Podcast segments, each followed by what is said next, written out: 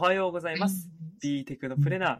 テクノロジーを使って未来を作る起業家を応援するテクノプレナーラジオへようこそ。このラジオは AR 起業家のトッティとスタートアップが好きな池早でお送りしています。番組への質問は概要欄のフォームまで。テクノプレナーラジオは最新テクノロジーや企業についてをリスナーの皆さんにお届けしていきます。ということで、今日のテーマに行きたいんですが、社会起業家というテーマなんですが、トッティさん、はい、社会起業家は結構ね、あの、テーマとしては面白いところだと思ってるんで、はい。あの、今日は、あの、ゲストを交えてね、話していきたいなと思ってるので、はい。よろしくお願いします。お願いします。ということで、早速、スペシャルゲストを 紹介しましょう。久保直さんです。よろしくお願いします。よろしくお願いします。えー、久保直ってあだ名っぽいんですが、本名久保直でやらせていただいております。ありがとうございます。いやー、やっぱいいですね。この導入からやっぱ持ってますよね。自分の自己紹介をね。間違いない。ちょっと、久保直の自己紹介をお願いしていいですか？はい。えー、僕はですね、今、株式会社風緑という会社をして、の代表をしております。えー、風緑はですね、す、えー、べ、ての子供たちが自分の好きなものを見つけて明日の方向を向く風緑になってほしいという願いを込めて付けられた名前で、えー、主にですね、えー、小さい子供のパパママの精神的なゆとりと時間的なゆとりを作るということをミッションに、離乳食の授業だったり、宅食の授業を行っている会社になります。お願いします。いやー、いいっすね。この、もともとね、久保直と僕とかトッティは、友人関係というか、うん、そうですね。結構長いこと、3、4年、もっとか、5、6年ぐらいずっと一緒に、ね、うん。やってて、IVS も3人とも同じホテルと。はい。仲良くね、3人で泊まりました。いう感じで、はい。で、今日はね、社会起業家という、まあ、テーマで話していくんですけども、なんか、そもそも、社会起業家って何でしたっけみたいな。なんかじゃあ、トッティがやってる企業と何が違うのみたいなこともあると思うんですけど、ちょっと、社会起業家って何ですかっていうちょっと説明を久保直さんお願いしていただいて。いや、これ非常に難しい話なんですよね。あの、はやてが言ってくれたように、多分、その全ての企業が社会性を持っているっていうのはその通りだと思うし、うん、なんかそこで社会起業家と起業家の差ってなんだっていう議論は結構長いことずっと、まあされてはいるけど、いまいちみまだみんなピンと来てないところもあるんですけど、僕の理解で言うと、社会起業家っていうのは、その、救いたい対象だったりとか、課題として僕らが設定しているターゲット、例えば僕の場合はお母さん、お父さんだったりするんですけど、その対象をこうきちんと課題解決するっていうことから、まあ、逃げないっていうこと。例えば他の場合だと優先順位の中で、まあ、一旦こうなんかその、その対象としては、例えばお父さんお母さんに対して、ちょっとこれはお父さんお母さんに苦悩というか、若干コストを虐げちゃうなと思っても、まあビジネス的にこっちの方がまず売り上げが上がるからやろうっていうことがあると思うんですけど、社会起業家の場合は多分その自分たちが救いたい対象から目をそらさないっていうところはまあ一つの特徴かなと。だなのでまあや、やりたくない、やらないことが多い、普通の起業家よりっていうところはまあ一つかなと思います。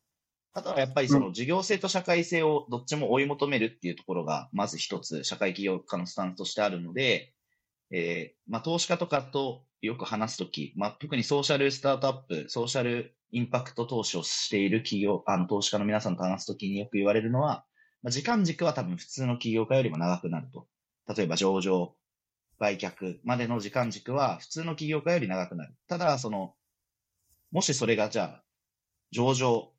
売却ってなった時のインパクトっていうのは普通の事業性のインパクトにプラスして、社会をこれだけ変えてますよねっていう社会性のインパクトがあるので、まあ、そこがちゃんと上乗せされていくよっていう説明がされてたりするかなと思います。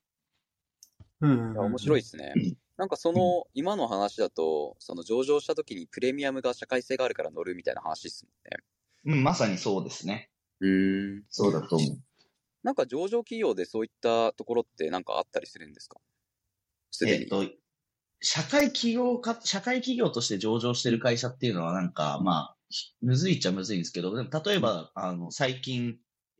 ESG、SDGs 上場した、あの、ポピンズっていう保育の会社とかあに関しては、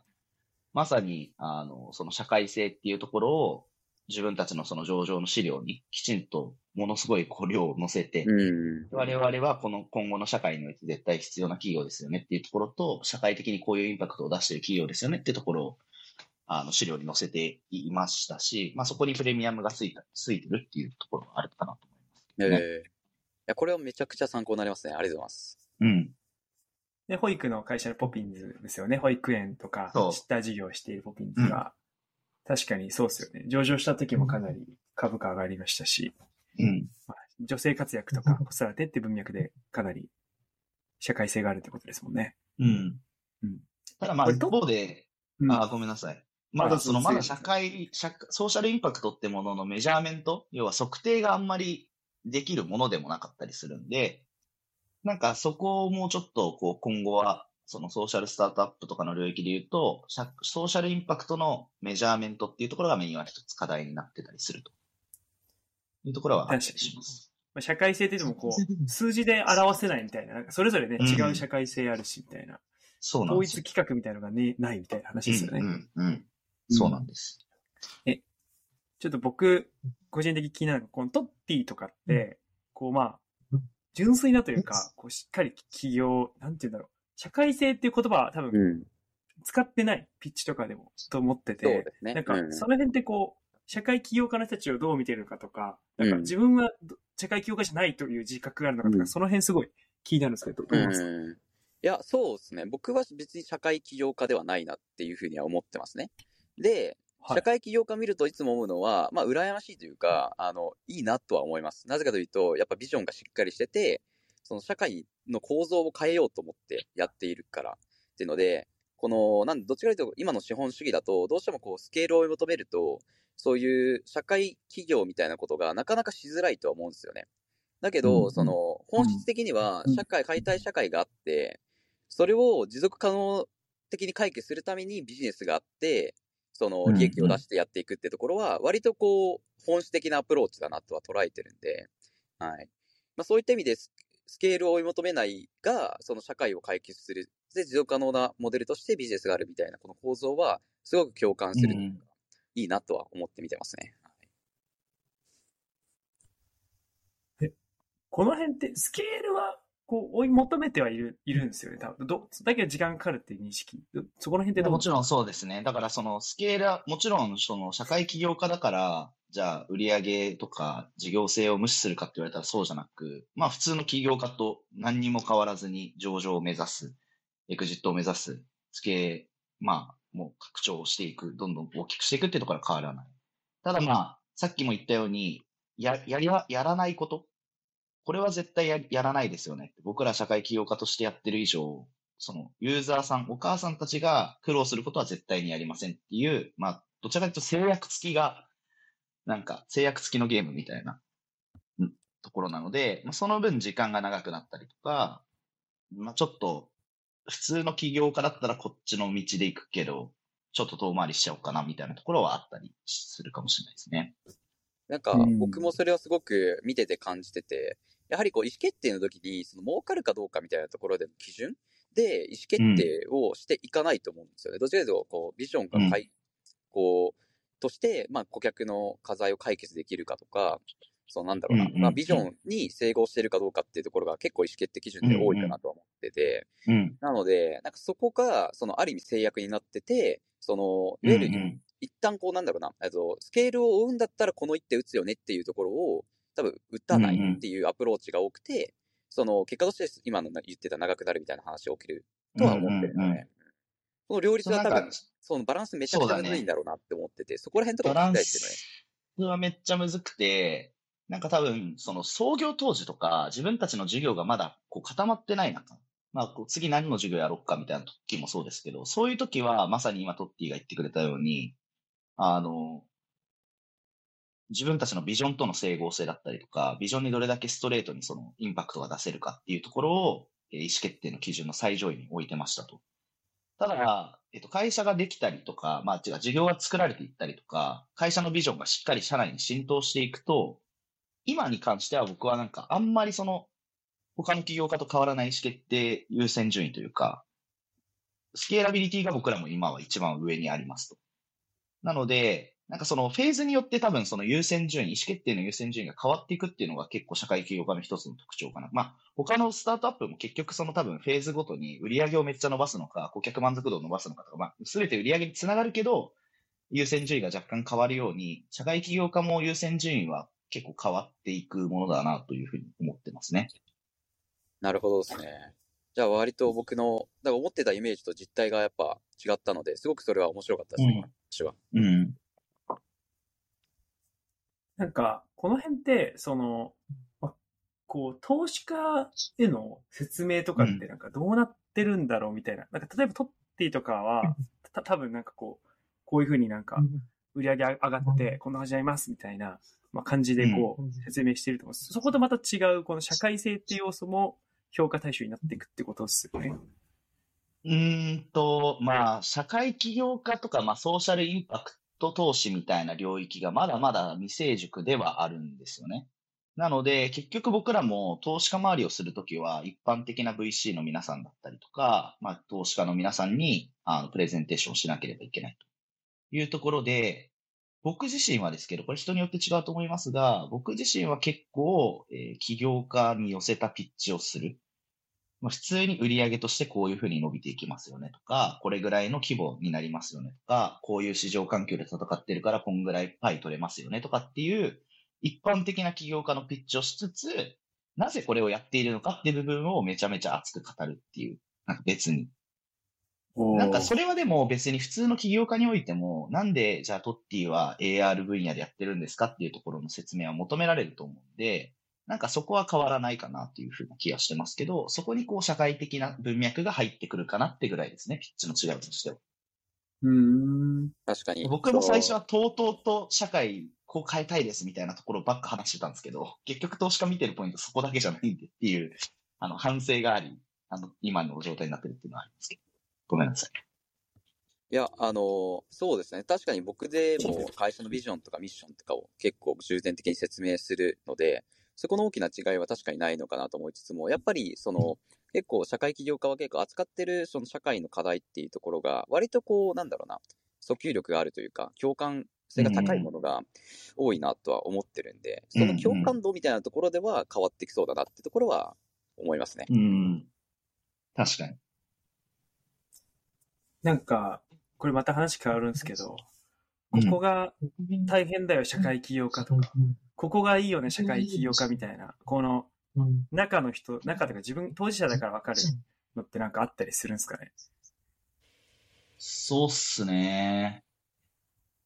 なんかこう、嫌だなと思うところは、あの、結構その、僕も投資家回りとかしてる時に、投資家の人から、いや、君優秀なんだからもっとなんか、Web3 とかそういうテック系の領域で起業したら投資したのにとか言われて、なんかすごい傷ついたっていう。まあ なんかそそういうことは結構傷つくな。確かに。結構あるんですよね、そういうこと。まあなん、なんでわざわざそんな儲からなそうなところでやってんのとか言われたりとか、なんか授業自体はすごいいいけど、あんまり儲からなそうだよねとか、なんか起業してる割に儲からなそうだよねみたいなのが一般認識としてあるんで、あの、なんか、いや別にその、さっき言ったようにソーシャルスタートアップだからっつって売り上げを求めてないわけじゃなくて、うん。で、なんか、あの、や、いや、なんならもう会社上場させるつもりでやってるんですが、なんかそこがあんまり認識としてないっていうところが、まあ、嫌なところ。でもいいところは逆に、まあこれちょっと他でも話したんですけど、社会起業家って結構その、売り上げにも紐づくようないろいろな恩恵を受けていてですね。例えばまあビジョンがしっかりしてるんで、めっちゃ採用コスト低いんですよ。人がめっちゃ集まってくるんですよ。なんかノートとか書くだけでいろんな人からぜひ働きたいですとか言ってもらえるんですね。へえ。とか、あとめっちゃ取材とか受けやすいんですよ。なんかテレビだったりとか雑誌の取材とかも、なんかこういうことやってるんだったらぜひ取材させてくださいってなる。そうすると、まあ、採用につながったりとか、広告宣伝費が下がったりとか、っていう側面もあったりする。組織内もビジョンがしっかりしてるから、なかなかやめ、やめにくかったりとか、組織の育成コストみたいなのが下がってくるんですよ。で、まあまあ、そういう感じで、いろんなところで、その PL 上も効いてくるっていうところは、あの、意外に社会起業家で、みんなこう、社会性、社会性が前に来ちゃうから、見えてない。いや、実はめちゃめちゃ組織運営においても、社会性を持っている企業って、追い風だったりするんだぞっていうところは思ったりします。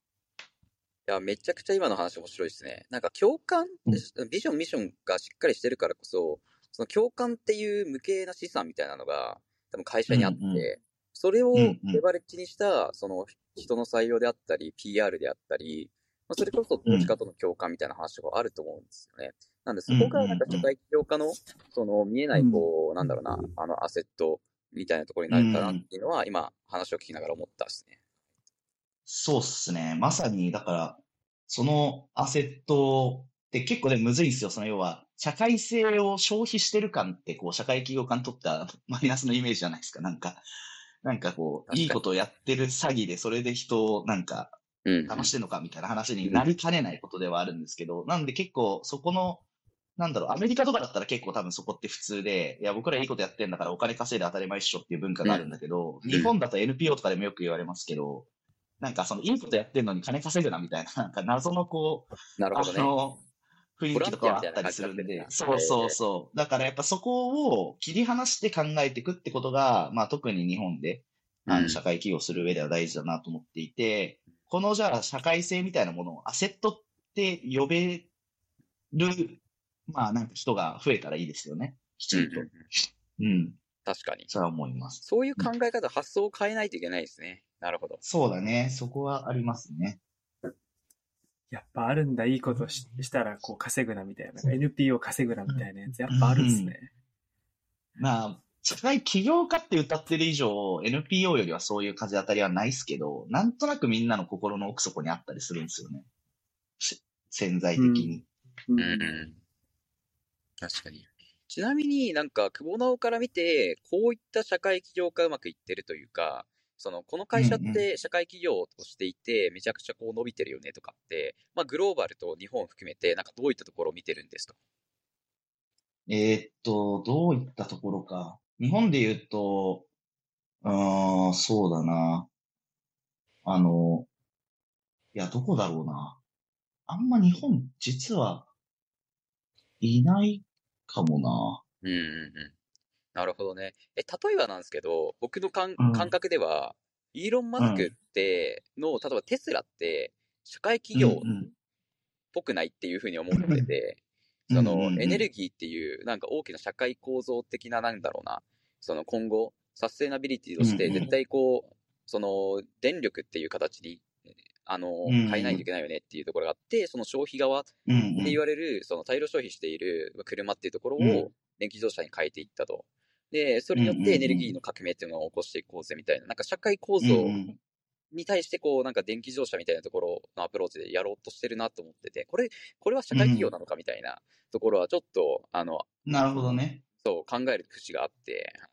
なんかそれが目的だったら社会企業だなと思いますけど、なるほどね。だからその車を、要は車を作りたいだったら全然違うよねって話ですよね。電気自動車違う。よねっていう、そのマーケットから入ってるんだったら違うよねっていうところだと思います。ただ別に結局どっちも社会、ソーシャルインパクトがあるんで、そうだよね。どっちがいい、どっちが悪いじゃないと思うんですよね、なんか。社会企業じゃないから悪いっていうことを言いたいわけではなくうん、まあ社会企業としてやるなら多分その目的が最初にあるから、まあ多分その意思決定が変わっていくよねって話だと思います。そうですよね。僕らだからその車が作りたいわけじゃないんで、みたいな。確かに確かに。テスラを立ち上げた後に、じゃあ周辺の事業領域何やるかってなった時に、うんビジョンがしっかりしてるから、他の、その、ビビジョンに従ったことやるよねって話ですもんね。確かに。うん、ビジョンがまあ目的になってるんで、っていうと若干手段もそっちに合わせて変わっていくんだろうなとは思いますね。なるほど。ありがとうございます。ということで、そろそろお時間がやってきたんですけれども、あらあら。あの、なんかトッティさん、感想ないし最後に何かありますか？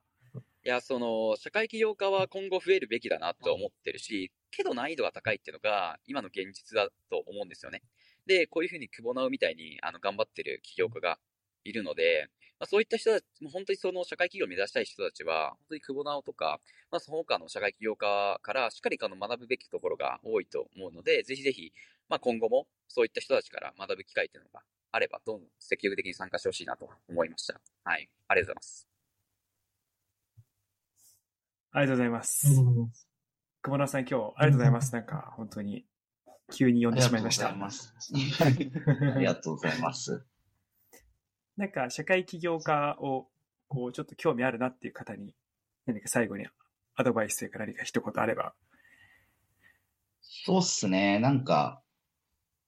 多分その、今って社会起業家って切り離されて、こう、いろいろ語られるので、若干の気持ち悪さとか、なんかそもそも起業家と何が違うのみたいな、さっきの話みたいなのってあると思いますけど、まあでも普通に自分がなんか解決したい課題があって、それを目的に起業したら僕はまあみんな社会起業家の一部だと思っていますし、その中で戦い方をどうしていくのかっていう話の、まあ選択だと思うので、じゃあ例えばその課題解決以上に売り上げを目指すのであれば、こういう戦い方があるよねっていう。で、逆にもう課題解決を最優先にするのであれば、社会起業家の戦い方がまあ参考になると思いますし、なんでまあ要素的に取り入れてくれたらいいかなっていう気がするんですよね。社会起業家として生きるみたいな、なんかそこまでいくとちょっとハードなんで、なんかあの要素的に、あ、確かにこういう社会性って広告宣伝費に使えるなみたいな今日お話にあったようなことを、まあ、あの、考えながらやっていただければいいのかなっていう気がします。まあいつでもあの僕自身もまだまだ成長途中でありますので、あの頑張っていって、あの、社会起業家として成功しましたって言えるように頑張ります。ありがとうございました。ありがとうございます。はい。ということで、えーお時間がやってきました。えートッティに聞いてみたい質問については、概要欄のフォームまで、高評価、チャンネル登録もお願いします。今日が最高な一日になりますように。バイバイ。ありがとうございましたバ。イバイ。ありありがとうございます。がとうございました。